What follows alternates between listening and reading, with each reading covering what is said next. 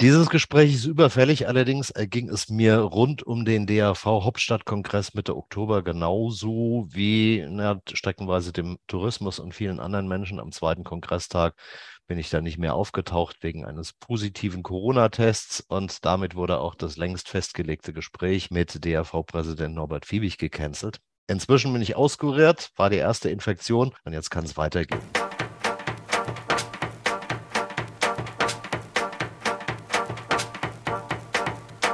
Deutsches Reiseradio und Podcast 205 mit Rüdiger Edelmann rund um den, lassen Sie mich sagen, Gemütszustand der Reiseindustrie und des wiedergewählten Präsidenten des DRV, Norbert Fiebig.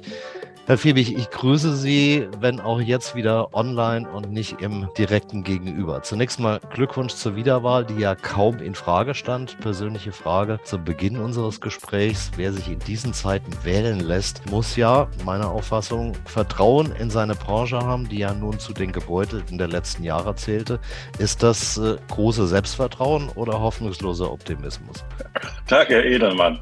Also es ist sicherlich eine Anhänglichkeit zur Branche. Ich würde es sogar so umschreiben, dass die Aufgaben eines Verbandes in äh, etwas äh, aufregenderen Zeiten eine höhere ist als in den wirklich boomenden guten Zeiten. Und das haben wir in den letzten zwei Jahren, glaube ich, auch ganz gut bewiesen als Verband.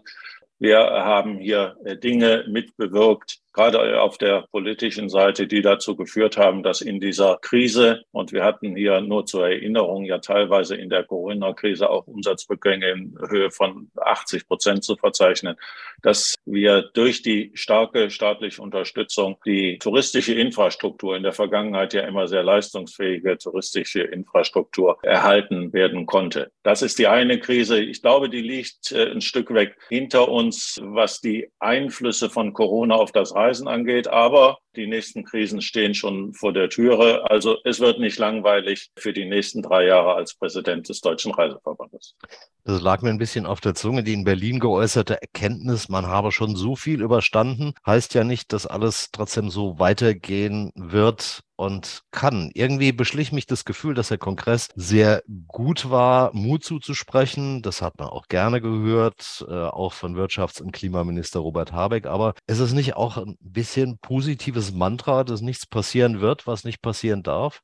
Äh, das, das weiß ich nicht. Wenn Sie äh, die Kunden fragen, nach ihrer Reiselust fragen, dann ist die nach wie vor, das zeigen alle äh, Umfragen, sehr hoch.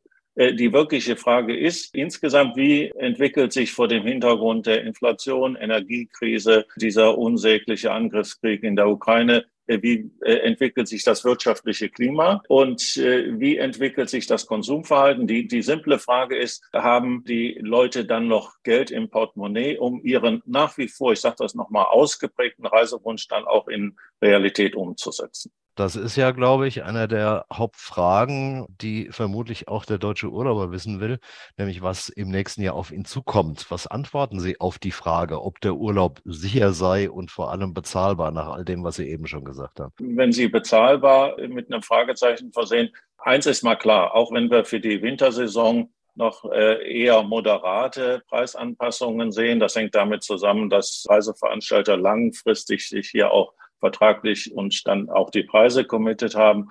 Äh, aber eins ist auch klar, langfristig kann sich auch die Reisebranche nicht von der inflationären Entwicklung abkoppeln.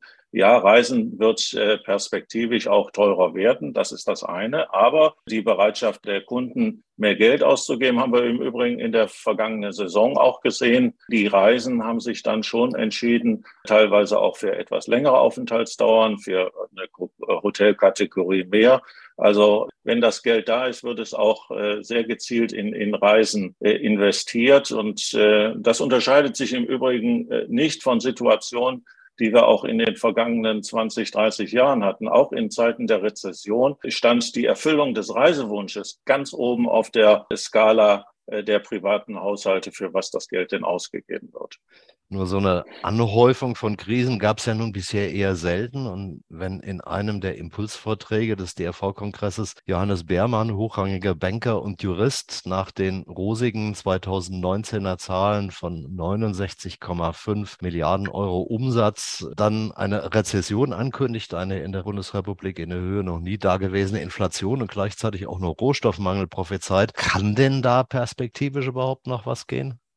Ja, es, äh, also wir werden eine Situation haben, wo vielleicht der eine oder andere, wenn er die Heizkostenabrechnung, die Nebenkostenabrechnung bekommen hat und äh, vielleicht dann im Januar auch sieht, dass Lebenshaltungskosten, Lebensmittel entsprechend teurer geworden sind, dass die Budgets nochmal überprüft werden müssen und vielleicht in dem einen oder anderen Fall dann vielleicht nicht in vollem Maße die Urlaubswünsche erfüllt werden können, weil das frei verfügbare Haushaltseinkommen nicht da ist. Aber es wird sicherlich auch dazu führen, auch das haben wir ja sehr häufig gehabt, dass die Leute nicht nur einmal in Urlaub gefahren sind, sondern zwei oder dreimal, noch einen Kurzurlaub dazwischen. Das kann durchaus sein, dass da Entscheidungen gefällt werden, da auch ein bisschen kürzer zu treten. Aber insgesamt glaube ich, insbesondere der Haupturlaub, der ja äh, meistens in den Sommerferien verbracht wird, das wird so das Letzte sein, äh, mhm. wo die Leute dran knapsen werden. Äh, aber äh, unstreitig, das äh, werden insgesamt ökonomisch, wirtschaftlich schon herausfordernde Zeiten. Und deshalb ist es, glaube ich auch, und die Bundesregierung sieht das ja auch, was nicht passieren darf. Die Konsumnachfrage darf nicht erkennbar abreißen. Und das ist auch Aufgabe der Politik, hier entsprechend Maßnahmen zu unternehmen, dass das nicht passiert. Und mit der Gas-Strom-Preisgrenze, die ja jetzt auch zumindest konzeptionell auf Ölpreisgrenze entsprechend hier auf den Weg gebracht werden soll. Wir wissen noch nicht, wie die inhaltlich wirkt, zu welchem Zeitpunkt und wie die ausgestaltet wird. Aber die Erwartung ist, dass da auch entsprechend bei den privaten Haushalten was ankommt, der Gestalt, dass sie ihr Konsumverhalten, auch was Reisen angeht, äh, vielleicht einschränken, aber nicht aufgeben müssen. Es gibt trotz alledem ja eine Krise nach der anderen. Was den kommenden Winter zum Beispiel angeht, beginnen ja nun gerade die Wintersportgebiete zu zittern. Hotels wissen nicht, ob für aufgerufene Preise genügend Kunden kommen, wenn gleichzeitig zum Beispiel Liftpreise in schwindelerregende Höhen, also Stromkosten äh, steigen. Steht da jetzt schon die nächste Krise wieder an? Also äh, gerade was die, den Winterurlaub geht, ich bin gerade aus einem kurzen Urlaub aus Südtirol äh, zurückgekommen und durch Österreich gefahren. Österreich ist das Radio gehört. Und äh, die Österreicher sagen, sie haben noch nie so tolle Vorausbuchungen für den Winterurlaub gehabt, wie sie sie im Moment haben. Also da, da deckt sich zumindest, äh, was das, was ich gerade gehört habe, nicht mit dem, was Sie da anmoderiert haben. Aber äh, ich sage mal insgesamt, die Wintersaison wenn wir uns die Zahlen angucken, auch gerade für die Pauschalreise, für die wir als Reiseverband ja in besonderer Weise auch äh, stehen, da haben wir in der Tat noch eine gewisse Schwäche. Wir vergleichen uns ja immer mit der Vorkrisenzeit. Das ist äh, der bessere Maßstab. Äh, und das wäre dann der Winter 2018, 2019. Da liegen wir in der Tat noch zurück, ungefähr 25, 30 Prozent. Da muss noch ein bisschen was passieren. Aber was wir eben auch in der Vergangenheit gesehen haben, und das äh, scheint sich fortzusetzen, vielleicht sogar zu verstärken, die Kunden entscheiden sich mehr und mehr ganz kurzfristig. Wir hatten im August, nur mal als Beispiel, äh, hatten wir über 50 Prozent der Buchungen, die reingekommen sind, mit Abreisen im August und September. Das heißt, dieses Verhalten wird sich fortsetzen. Der Kunde entscheidet relativ spät. Das hat er in Corona so ein bisschen gelernt. Ich weiß nicht, wie sich die Situation dann darstellt äh, entscheide ich mich, committe ich mich lieber ein bisschen später. Auch das sehen wir, glaube ich, sehr stark im Moment auch noch für den Winter. Wenn Sie es umdrehen und positiv wenden wollen, da wird noch einiges kurzfristig kommen, sodass der Winter vielleicht dann noch einen ganz guten Verlauf haben wird. Das ist zumindest die Erwartung der Branche. Corona hat ja nun auch noch eine ganze Reihe von anderen Krisen mitgebracht. Nehmen wir beispielsweise die Hotels. Neben den Preisen ist es ja auch das fehlende Personal wo sind die Leute denn eigentlich alle hin entschwunden? Wissen Sie das? Das ist das, das ist das ganz große Geheimnis. Äh, die Frage hätte ich Ihnen auch gerne gestellt und eine Antwort bekommen. Das, das sehen alle Branchen im Moment. Also eine schlüssige äh, Erklärung ist sicherlich die demografische Entwicklung, dass die geburtenstarken Jahrgänge jetzt rauswachsen. Ist aber nicht die punktgenaue Erklärung, dass das jetzt auf einmal in der Massivität mit Corona aufgetreten ist. Wenn wir ganz ehrlich sind, hatten wir das im Übrigen auch schon vor Corona, gerade wenn Sie sich mal Handwerker oder was an, angucken, den, den Markt da, die Enge. Aber in der Tat äh, erscheint einem das so, als wenn die auf einmal alle verschwunden wären. Vielleicht haben wir insgesamt als, als Gesellschaft, Politik und äh, alle das so ein, so ein bisschen immer weggedrückt. Der, der Effekt der demografischen Entwicklung, dass die Geburtenstarken jetzt rauswachsen und nicht entsprechend unten äh, nachgewachsen ist und nachwachsen wird, das wird die große Herausforderung sein für die Politik. Ich, äh, nicht nur, äh, wenn Sie sich die Problematik der äh, Rentenfinanzierung angucken, aber eben auch jetzt, was einen Fach- und Arbeitskräftemangel angeht, der ist da. Und der Wettbewerb um die größten Talente oder überhaupt um, um, um die Arbeitskräfte, der ist relativ groß. Herausforderung für jede Branche. Und jeder muss gucken, dass er damit zurechtkommt. Äh, wir müssen das progressiv angehen. Da muss unsere Branche sicher noch ein Stück weg dazulernen. Aber äh, wir sind eine interessante Branche. Wir sind eine Zukunftsbranche. Wir sind die Wachstumsbranche auf der Welt insgesamt. Und es ist interessant, in dieser Branche zu arbeiten und in dieser Branche zu bleiben. Das müssen wir noch stärker kommunizieren und noch stärker interessante Jobs anbieten, zeitgemäßere Jobs anbieten, auch was Arbeitszeiten angeht. Äh, Lifetime Balance spielt bei jüngeren Leuten eine große Rolle. Äh, wir müssen gucken, dass wir genügend Leute die am Markt sind, dann auch für uns gewinnen können. Eine der großen Aufgaben unserer Branche. Der DRV steuert ja mit einer Bewerbungsoffensive gegen. Mit Easy Boarding gehen Sie ja neue Wege. Ich habe in Berlin gelernt von Koordinator Entwickler äh, Steven Hille, der sagte, Sie bewerben sich beim Personal. Wie groß ist denn die Hoffnung? Ja, das, das hat sich sowieso gedreht. Früher, äh, wir beide erinnern uns sicherlich, haben wir Bewerbungen geschickt an Unternehmen und waren froh, wenn wir dann eine Rückmeldung oder Bewerbungsgespräch bekommen haben. Heute ist es genau umgekehrt. Aus der gerade beschriebenen Situation heraus müssen sich die Unternehmen um die Arbeitskräfte, gerade um die Talente bewerben. Und was wir mit Easy Boarding machen wollen, ist nur eine Scheibe dessen, was wir erreichen wollen. Wir wollen auf der einen Seite Transparenz schaffen in unserer Branche und wollen, sagen wir, wechselwilligen Mitarbeitern in der Branche ermöglichen oder äh, wollen denen aufzeigen, dass man nicht in andere Branchen wechseln muss. Also wir, wir wollen Leute, die wir heute haben, halten und wir wollen äh, entsprechend neue Talente dazu gewinnen und äh, geben in diesem Easy Boarding auch die Möglichkeit, den Unternehmen sich entsprechend als interessanter, innovativer, zukunftsgerichteter Arbeitgeber als Unternehmen darzustellen und äh, erhoffen uns damit, dass wir insbesondere auch in der Branche Leute halten oder vielleicht auch Leute, die aus der Branche ausgetreten sind, wieder für unsere Branche zurückgewinnen.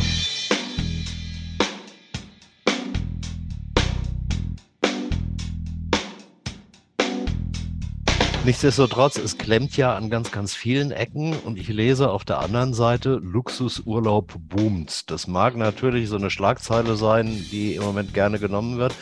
Der Konsumklimaindex kratzt Wohlhabende offensichtlich wenig. Ist die soziale Schere jetzt auch beim Urlaub angekommen? Sprich, geht Tourismus nur noch für Reiche und welche Auswirkungen hätte das? Ja, das, das ist sicherlich was, was wir nicht sehen wollen. Unsere Forderung ist, dass Energie und Mobilität auch für Durchschnittsverbraucher entsprechend äh, noch bezahlbar sein muss. Das ist die, die, die Grundforderung, auch politische Forderung. Ich glaube, die, die findet auch sehr viel Zustimmung. Äh, ja, in der Tat, wir haben eine Schere, die hatten wir immer. Gutverdienende äh, werden auch zukünftig in der Lage und auch weiter willens sein, entsprechend in ihren Urlaub und wahrscheinlich auch luxuriösen Urlaub zu investieren. Da, da sehe ich nicht, dass äh, wir da große Veränderungen sehen. Mehr Aufmerksamkeit äh, bedarf sicherlich der Bereich der, sagen wir mal, Durchschnittsverdiener, die sich in der Vergangenheit mal so äh, nach zwölf Monaten Sparen einen sehr schönen Urlaub leisten konnten. Da müssen wir darauf achten, dass das auch in Zukunft erhalten bleibt, diese Möglichkeit. Ich denke, das ist ja wahrscheinlich auch für die Branche ganz wichtig, weil auch nicht jeder Anbieter von Reisen kann ja jetzt in Luxus machen. Da würden sie sich ja selber kannibalisieren. Ja, das äh, betrifft ja auch, äh, das ist jetzt eine, aus dem äh, Bauch mal heraus vielleicht äh, 10 Prozent des Gesamtmarktes. Äh, wenn wir uns ansehen, was unser Brot- und Buttergeschäft ist, dann ist das der Sommerurlaub rund ums Mittelmeer. Da haben im letzten Jahr sich wieder viel mehr Leute auch für beispielsweise die Türkei entschieden. Da hatten wir im Sommer einen Zuwachs von über 30 Prozent. Das ist im Übrigen auch so ein bisschen vielleicht der Hinweis darauf, dass Preisverhalten, die Preissensibilität sich äh, schon anfängt zu verändern. Türkei steht für ein ausgesprochen gutes Preis-Leistungs-Verhältnis, gerade auch für Familien sehr interessant. Und äh, die haben im Sommer einen sehr starken Zuwachs äh, zu verzeichnen gehabt. Das heißt, es sind alle ganz gut beraten, wenn sie da mal dieser unterstellten, prognostizierten Erhöhung der Preissensibilität der Kunden bei der Kundenentscheidung, dass man dem Rechnung trägt in der Gestalt, dass, dass man sich bei der Produktgestaltung auch daran stärker orientiert. Äh, nur Luxusreisen ist nicht äh, unser Brot und Butter äh, der Branche. Das ist eine Abrundung, das ist sicherlich auch, auch sehr interessant und es gibt in der Tat auch Unternehmen, die darauf spezialisiert sind. Aber Brot und Butter ist äh, der Urlaub für die Familie rund ums Mittelmeer und äh, das muss erhalten bleiben.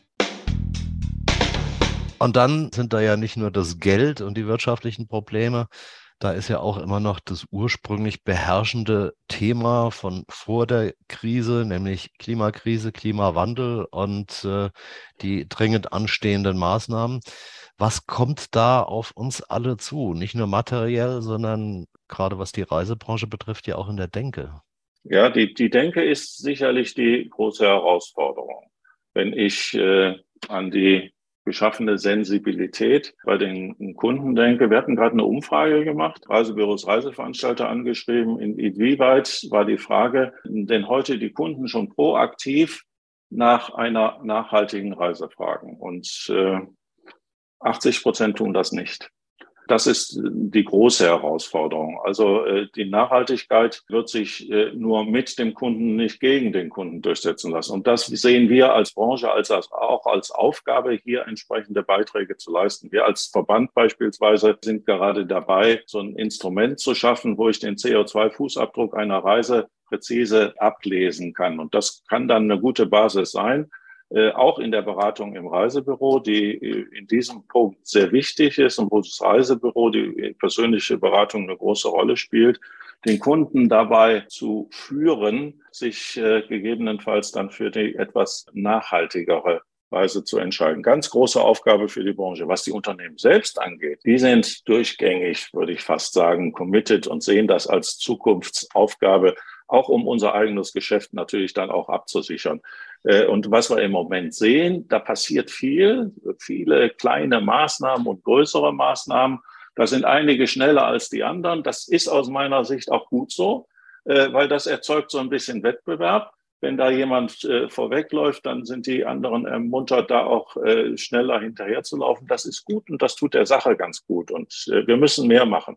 Wenn Sie sich die letzten Zahlen zur prognostizierten Klimaerwärmung anschauen, dann ist das so ein bisschen ein zusätzlicher, nicht, dass wir den gebraucht hätten, äh, aber zusätzlicher Weckruf. Hier müssen wir mehr tun. Nicht nur unsere Branche, die Industrie insgesamt sehr viel mehr tun. Wir in Deutschland sind da nicht schlecht. Weltweit muss das natürlich auch entsprechend Nachahmer finden. Äh, aber die Reisebranche ist hier committed und sie tut an vielen Stellen mehr. Wir müssen sehr viel stärker, ich sage das nochmal, den Kunden da auch äh, mit überzeugen. Das sehe ich auch als unsere Aufgabe und Verpflichtung an. Äh, und in diese Richtung arbeiten wir auch. Aber Hand aufs Herz, sind es denn auch gerade im Tourismus, äh, wenn es um Umwelt und Nachhaltigkeit geht, nicht oft die Kleinen, die mit Initiativen glänzen, während die Großen ihr Geschäft einfach mal weitermachen? Nee, das, das sehe ich nicht so. Wenn Sie sich angucken, was die Großen teilweise machen, der ganz Große im Markt äh, hat sich hier sehr stark committed, hat jetzt auch sich beteiligt an der Produktion von alternativen Fuel für ihre Airline-Flotte. Nein, da passiert auch gerade bei den Großen viel. Aber der, der, das muss man auch sagen. Der Druck auf die Großen auch, das ist nicht schlecht, ist natürlich sehr viel stärker, gerade was auch die Investitionen angeht. Äh, was äh, ESG angeht, diese europäische Initiative, dass nachhaltige Unternehmen hier besonderen Anforderungen, auch was Finanzierung, Versicherungsmöglichkeiten angeht, in Zukunft ausgesetzt sind. Nein, der, der Druck ist von vielen Seiten da und äh, dem versuchen die Unternehmen auch entsprechend gerecht zu werden. Nein, es ist nicht so, dass hier nur die Kleinen was machen. Es gibt viele Kleine, die vorbildlich was machen, ist in einem kleiner, in einer kleineren Organisation äh, sicherlich auch noch etwas leichter umzusetzen, aber auch die großen haben hier sehr deutlich den Schuss gehört und sind hier teilweise sehr aktiv unterwegs. Da ist vielleicht einfach auch noch eine Divergenz zwischen Tatkraft und Wahrnehmung dieser Tatkraft. Ich kann mich erinnern, zu Beginn der Pandemie, als fast alles stillstand, habe ich mit dem damaligen Politiker und dem heutigen Chef des Travel Industry Clubs, Markus Dressel, hier im Reiseradio gesprochen. Der äußerte damals die Hoffnung, dass sich die Reiseindustrie die Mühe macht, die Auszeit für wirklich neue Konzepte zu nutzen. Heute kann man zumindest in der Wahrnehmung den Eindruck kriegen, dass letztlich alles so weitergegangen ist wie vorher. Menschlich verständlich, wirtschaftlich nachvollziehbar und trotzdem kommt man ja mit, ja, lasse mich sagen, milder Ignoranz des Themas nicht weiter. Ich sehe diese äh, wilde Ignoranz nicht. Ich habe Ihnen Beispiele genannt, äh, wo entsprechend hier über Maßnahmen auch äh, die Konzepte umgesetzt werden. Nein, die, die sehe ich nicht, aber wir sind uns relativ schnell einig, aber das gilt nicht für unsere Industrie, dass das alles zu langsam geht und alles noch umfassender passieren könnte. Keine Frage, aber äh, der Drive ist da und äh, das wird sich nochmal deutlich erhöhen. Und wie gesagt, eine der wie ich finde, erfolgsentscheidenden Stellgrößen ist der Kunde. Wir müssen den Kunden noch stärker dazu kriegen, zu sagen, nee, das interessiert mich nicht. Ich will was, was CO2 optimiert ist, frei oder was auch immer. Wir haben nicht so furchtbar viel Zeit. Wenn wir 2045 oder 2050 klimafrei unterwegs sein wollen, dann ist das nicht mehr so furchtbar viel Zeit.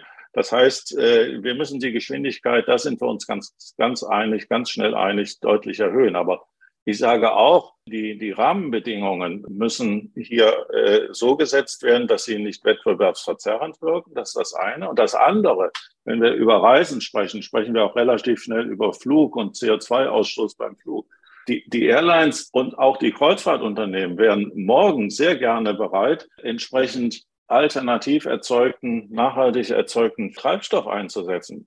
Hier muss mehr passieren. Hier müssen die politischen Rahmen konsequenter gesetzt werden. Es muss internationale Schulterschlüsse geben und es muss entsprechend finanzielle Commitments geben, um genau diese Produktion in industrieller Quantität auch zu produzieren und dann in den Markt zu stellen. Das kann ein einzelnes Unternehmen nicht. Das muss politisch entsprechend sehr stark eingefordert werden. Und aus meiner Sicht passiert dann noch zu wenig. Insbesondere glaube ich, dass im Moment wir ein Momentum haben, wo ja der letzte schon verstanden ist, hat, dass im Energiebereich gerade was die Verfügbarkeit und was die preisliche Entwicklung angeht, wir vor großen Herausforderungen stehen und alternativ erzeugte Energie uns hier auch ein Stück weg unabhängiger machen äh, kann. Und ich meine, dieses Momentum muss auch politisch stärker genutzt werden, hier einen richtigen Push zu machen. Das wird nicht gehen ohne entsprechend finanzielle Commitments. Es werden die Unternehmen nur anfangen, die ja sehr umfassende Struktur äh, dafür zu schaffen, wenn sie entsprechende Zukunftssicherheit haben, dass auch jemand da ist, der mir das zu einem akzeptablen Preis dann auch verlässlich abnimmt. Und das muss politisch sehr viel stärker begleitet und nach vorne gebracht werden. Ich glaube, Aufklärung ist dabei auch ganz wichtig. Dazu gehört ja auch äh, Ihre Transparenzinitiative, die Harald Zeiss in Berlin ja von der Wissenschaftsseite begründet hat, mit was nicht gemessen wird, kann auch nicht verändert werden. Und vor allem muss er endlich einheitlich gemessen werden. Das ist ja auch noch eine zusätzliche Herausforderung, weil man sich ja gegenwärtig immer noch streitet, was denn nun notwendig ist und was man eventuell vernachlässigen kann.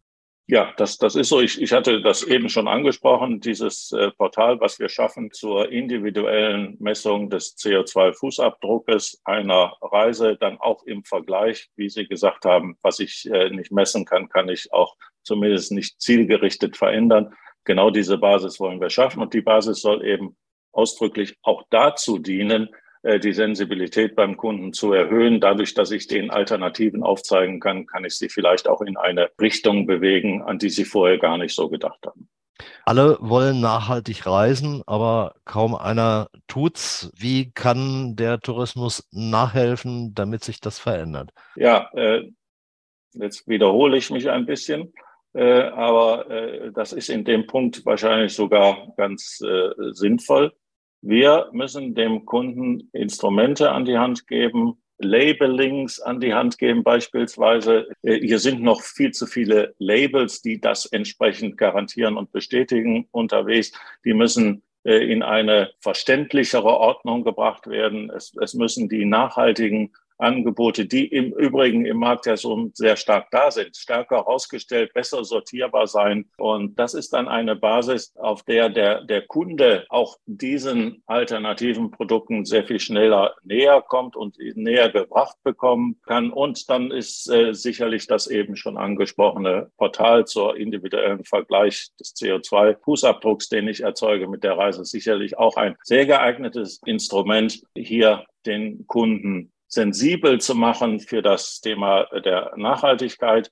Aber äh, wenn wir über Nachhaltigkeit sprechen, sprechen wir äh, sicherlich auch äh, sehr schnell und in den Beispielen, die äh, wir gerade diskutiert haben, äh, haben wir sehr stark über den CO2-Fußabdruck gesprochen. Aber Nachhaltigkeit bedeutet natürlich auch ein bisschen mehr. Insbesondere wenn ich den Bereich der sozialen Nachhaltigkeit hier anspreche, dann darf man nicht verkennen, dass äh, die Tourismusindustrie der größte Entwicklungshelfer, wenn wir über Schwellen- und Entwicklungsländer sprechen, der größte Entwicklungshelfer überhaupt ist. Äh, die Beiträge, die wir hier leisten zum Bruttoinlandsprodukt der Empfängerländer, ist teilweise bis zu 40 Prozent, aber auch bei nicht gerade Schwellenentwicklungsländern wie beispielsweise Griechenland. 25 Prozent des BIPs ist, kommt aus der Touristik. Wir sind der große Entwicklungshelfer und, und mit der Leistung, die wir erbringen, gerade äh, für diese Empfängerländer, das ist ein Vielfaches von dem, was äh, die gesamte westliche Welt hier an Entwicklungshilfe leistet. Das ist ein ganz entscheidender Faktor, der in der Politik im Übrigen auch angekommen ist. Und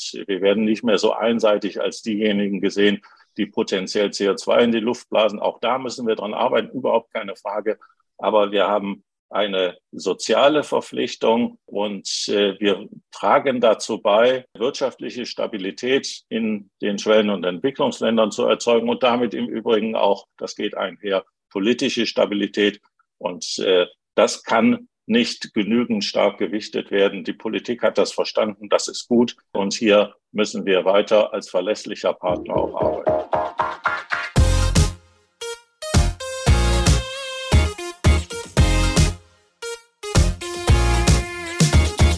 Herr Fiebig, wohin geht Ihr nächster Urlaub? Sicher und pauschal gebucht oder individuell geplant, wenn ein Risiko bleibt? Also ich, ich, ich komme gerade aus äh, Südtirol zurück, habe das eben berichtet. Wunderschön, so schöne Herbsttage hatte ich in den Bergen noch nicht. Ich genieße das sehr.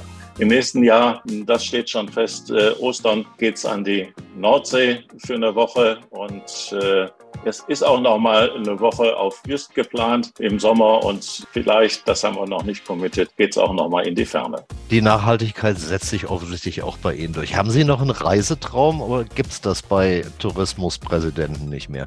Also ich, ich würde sehr gerne mal äh, zur Antarktis fahren, äh, habe das bisher nicht realisiert, weil ich ausgesprochen seeunfest bin und wenn, wenn man es schlecht erwischt, äh, hat man drei Tage äh, da über der Reling zu tun. Bisher habe ich davon äh, Abstand genommen. Wenn man etwas mehr Glück hat, kommt man gut durch. Ich werde es mir noch mal überlegen. Also das steht noch ganz oben auf meiner Liste. Ich danke Ihnen für das Gespräch, lieber Fiesig. Ich danke Ihnen.